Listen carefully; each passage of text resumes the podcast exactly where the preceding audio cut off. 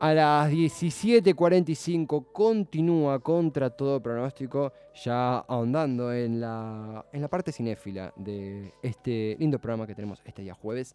Dirigida por Bong Joon-ho, eh, Parasite es el furor del verano argentino, una película de Corea del Sur, un país que no acostumbramos a ver en cartelera e intentamos comprender por qué generó tanto furor en el público argentino, mundial, global también. Pero para eso está nuestro experto en cine, él es Mr. Verón, desde las profundidades de alguna butaca allá. Querido Verón, bienvenido al programa, ¿cómo estás? Buenas, ¿cómo va? ¿Cómo andas tú por ahí? Encantados de saludarte, estimado Mr. Verón. Eh, lo primero, lo más primario, ¿qué te generó, eh, con la alerta spoiler activada, qué te generó ver Parasite? Eh, me, gustó, me, me agradó mucho, me puso bastante incómodo por algunos momentos y me parece que es muy representativo de muchas cosas que se viven en la sociedad actual. y, activaste bien alerta spoiler porque van a haber spoilers. van a haber spoilers. Facundo se está sacando los... No, podemos, podemos comentar... No, por favor, por favor. Yo ya sabía, no me dio el tiempo realmente para ir a ver ese peliculón eh, esta semana y yo ya estaba enterado. Así que bienvenidos sean los spoilers. ¿Qué tal, Mr. Verón? ¿Cómo le va? Un gusto. ¿Cómo va? Muy bien. Eh, en principio, eh, una película que comienza en una familia pobre de Corea del Sur, bueno, y van sucediendo cosas en una casa de mucha mejor posición económica. Pero ¿cómo describirías el génesis de, Parasite? ¿Qué es lo que uno se encuentra, en tu opinión, qué genera esa, esas primeras escenas del film? Eh, primero, para llegar bien a Parasite hay que tener en cuenta mm. la, carrera de Bon Joon-ho, Totalmente. que es un director que ya viene teniendo varias varias películas en las que representa la lucha de clases sociales, la diferencia de clase y el y las ganas de ascender desde los desde los clases más bajas hacia las clases más altas. Eh, él no es para nada improvisado en esto, pues es sociólogo y tiene varios estudios hechos sobre el tema. O sea, que es una persona que sabe por dónde encararle estas situaciones. Eh, y acá cuando, cuando arranca, desde la primera escena ya sabemos que vamos a hablar de una familia pobre. ¿Por qué? Porque arranca con una escena en la que se ve una ventana y una persona buscando wifi en, en el techo, básicamente. Es una familia que está viviendo en un sótano y Corea tiene una, es el país que más avanzado está en materia de tecnología en el mundo desde hace varios años ya. Y el no tener wifi lo marca claramente como una familia que está entre lo más bajo de lo más bajo. Así que a partir de ese momento ya podemos saber que estamos hablando de una película que de una familia que está en los estratos sociales más bajos y a partir de ahí vamos a ver cómo va a ir buscando la forma de ascender de alguna forma. Es, interesante este análisis que, que, colás. Es cierto en torno a un avance tecnológico en Corea del Sur que desnuda que no tener wifi es, es ser un carenciado. ¿Cómo viste la evolución? Porque hay, eso suena algo triste, pero también hay una cara de cierto humor, algo oscuro en el padre, la aventura del muchacho que comienza a buscar ciertos emprendimientos para financiar a su familia. ¿Cómo viste la, las sensaciones entremezcladas que presentaba la película desde tu posición? Eh, mira, lo que pasa acá es que primero, bueno, vamos, vamos de vuelta. Tenemos una familia pobre que está en la parte más baja, que buscan ascender. Nos encontramos con un hijo que ve el hueco, lo encuentra por ahí, un amigo que también, que ya sabemos que es de una clase superior, porque de hecho se va a estudiar a otro país, va a buscar crecer de otra forma, le dice, che, tengo este, este lugar para que ocupes acá, fíjate si querés. Perfecto. El hijo va, lo ocupa, y él creo que es el que más incómodo se siente haciendo todo esto vas a ver a lo largo de la película que él no le copa mucho lo que están haciendo con la familia de meterse a la fuerza como sea ahí. Él empieza a tener cierta relación con, la, con las clases altas donde no se, no se halla. De hecho, hay una escena muy muy buena en la que él se está viendo una ventana y dice, no, yo no, no pertenezco a esto. esto. no es para mí, esto, estoy acá y estoy acá.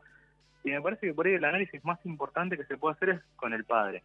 El padre tiene varias escenas en las que en una la esposa lo relaciona con las cucarachas dice que ellos son como cucarachas ahí.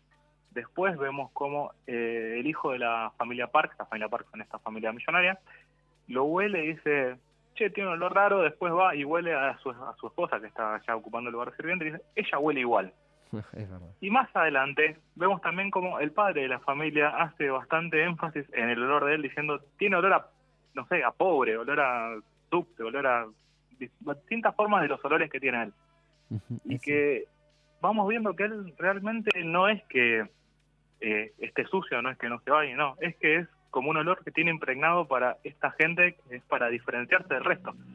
se sacan así las diferencias, ya desde el más chico al más grande, directamente se dan cuenta de, che, esta persona tiene hora pobre. Es, es ese aroma que, que desprende, que es describido, que desprende el señor Kim en, eh, Kim en la película, eh, cierto, marca el contraste de clases que va desnudando la primera parte de, la película. Te pregunto por, el padre porque eh, es un personaje que, que parece, me pareció central en la película, no descubro nada, pero al mismo tiempo que eleva o, o fluye de manera muy, muy interesante cierta humorada en la película, ciertas metáforas con un toque de humor y cierta pesadez, cierta tristeza. ¿Cómo crees que evoluciona ese personaje del padre en la película? Eh, a mí me parece que él durante, a lo largo de la película, más que, sí, es, es visto como el personaje cómico dentro de todo, pero me parece que él va generando mucho odio a lo largo de la película. Mm.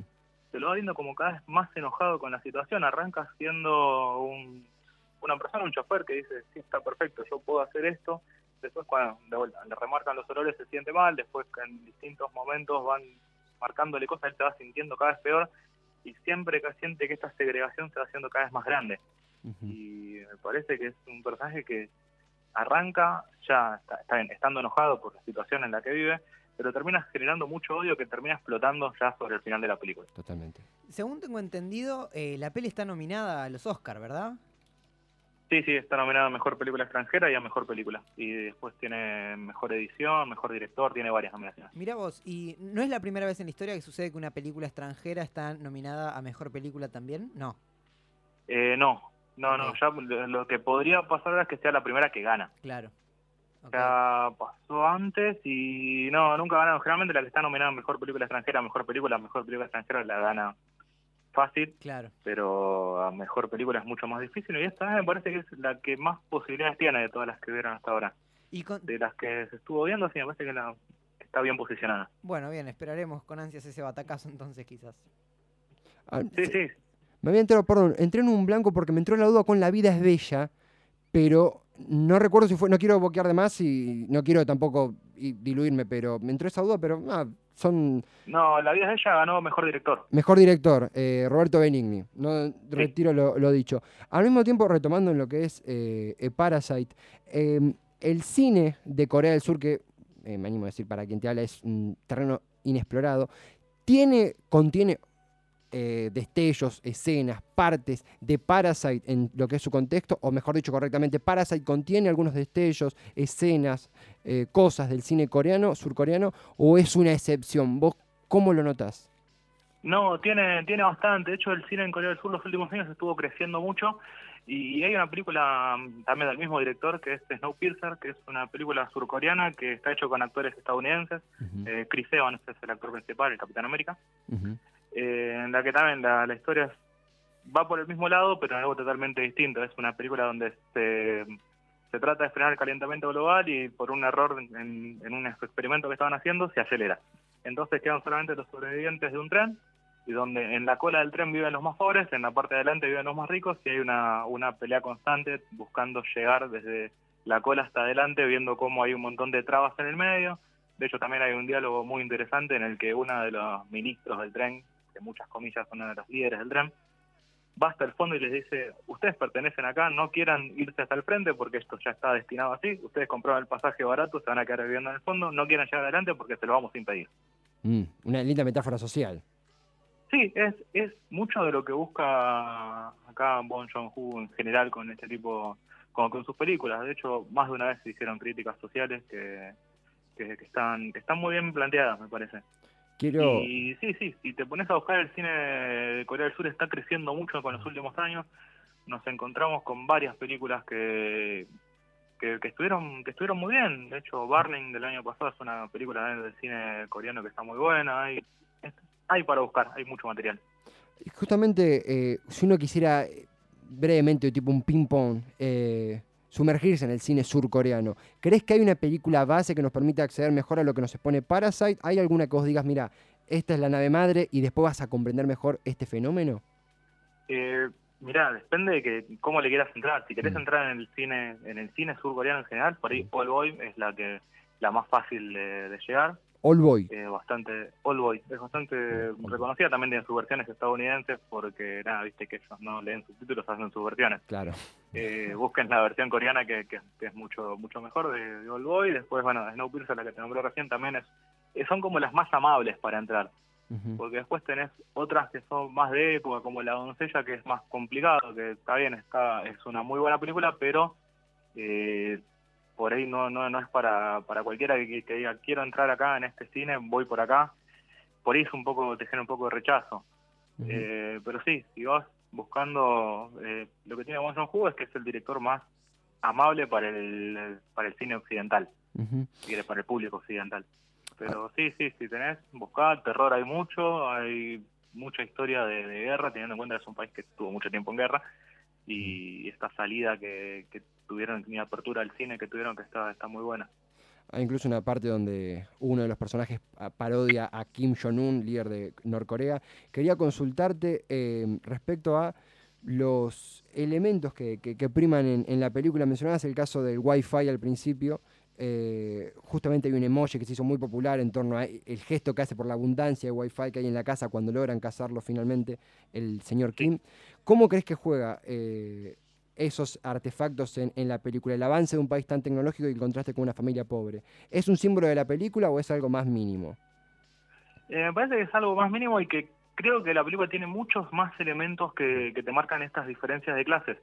Eh, fíjate que yo quiero por ahí marcar dos cosas que me parece que me hace bastante, que resaltan bastante, que una es, eh, ellos, los Kim, viven en un sótano, en un barrio bajo, en la parte más baja del sótano, mientras que la familia Park vive eh, en una colina, en la parte de arriba, en la, en la cima de una colina, y cada vez que hay un cambio de escena vos podés ver que cuando vamos a la, a la casa de la familia Kim, a las escenas de la familia Kim, las escenas son mucho más oscuras, y cuando vamos a las partes de los parks, la escena es mucho más, más luminosa. De hecho, hay muchas imágenes en las que vos ves que van caminando de una casa a la otra y pasan de la sombra a la luz. Mm. Me parece que desde este juego de fotografía está muy bien conseguida la película. Y también, por otro lado, tenés algo que por ahí, no sé si pasó más desapercibido, pero que no, no vi que se haya nombrado tanto, que es el tema de la tormenta. Hay una tormenta en el medio de la película, en la que vemos que la familia rica estaba de campamento, dicen, nada, tenemos que volver, no pasa nada, vamos a hacer tu cumpleaños en casa en vez de hacerlo en otro lado y eh, de hecho después de la tormenta agradecen la lluvia y mientras vemos que a los Kim estaban perdiendo absolutamente todo. Y- Así que creo que es una gran forma de mostrar cómo, cómo desde lo más bajo a lo más alto viven de distintas maneras este tema como sería algo tan simple como una lluvia.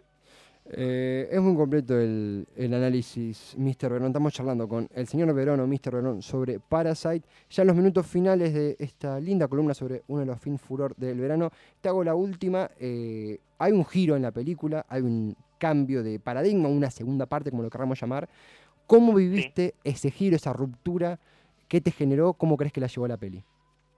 Me, me sorprendió muchísimo, pero me gustó también cómo, cómo lo hicieron porque era justo más o menos en la mitad de la película. Un momento en el que ya empezaba a parecer que, bueno, ya está, no puede pasar más nada, ya consiguieron lo que querían o, o, o por lo menos estaban en camino, no, no queda mucho más como para llenar una hora más de película. Y tienen ese, ese cambio en el medio que primero me generó sorpresa, después me, me causó gracia, y después vemos cómo a partir de ese punto empieza a cambiar totalmente la película hacia el final. Ujú. Pasa de ser algo, una comedia dramática, a tener tintes de terror que están muy bien hechos.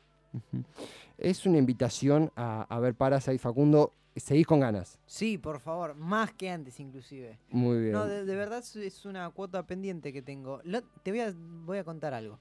Eh, la semana pasada, Guarda. sí, fui al cine con toda la intención de ver Parasite y cuando llego eh, no estaban actualizados los horarios de las películas en internet, así que no estaba Parasite en ese horario. eh, me vi El robo del siglo, peli argentina, pochoclera. Eh, está muy bien. Sí, eh, pero me quedó muy pendiente, iba con hambre de Parasite, me quedó totalmente pendiente Parasite. Con hambre de Parasite, me gusta ese título. Sí, lo que lo que está bueno es que le está yendo muy bien en taquillas. Acá eh, era algo, un miedo que se tenía porque se estrenó muy tarde. Llegó muchos meses después de que ya se estaba estrenando en el mundo, de hecho nueve meses después. Este, estaba para ver por muchos lugares y era un temor que había de por qué la, la sacan ahora, ya va a ser un fracaso y no, de hecho les fue muy bien en su primera semana, en la segunda sigue yendo gente Así que está bueno que, que haya tenido esa, esa recepción. Vamos a estar entonces eh, Facundo viendo, nosotros siguiendo conversando de Parasite, que nos está dando mucho material. Eh, mientras tanto, Mr. Verón, recomendar tu bello podcast que tenés junto a Baltasar Alca- Alcaide, que es amigo de la casa también. Cinema Parásito, ¿verdad? Así es, Cinema Parásito. Cuando, una vuelta por ahí. cuando gustes, estimado, gracias por tu tiempo y te mandamos un fuerte abrazo. Igualmente, gracias a ustedes.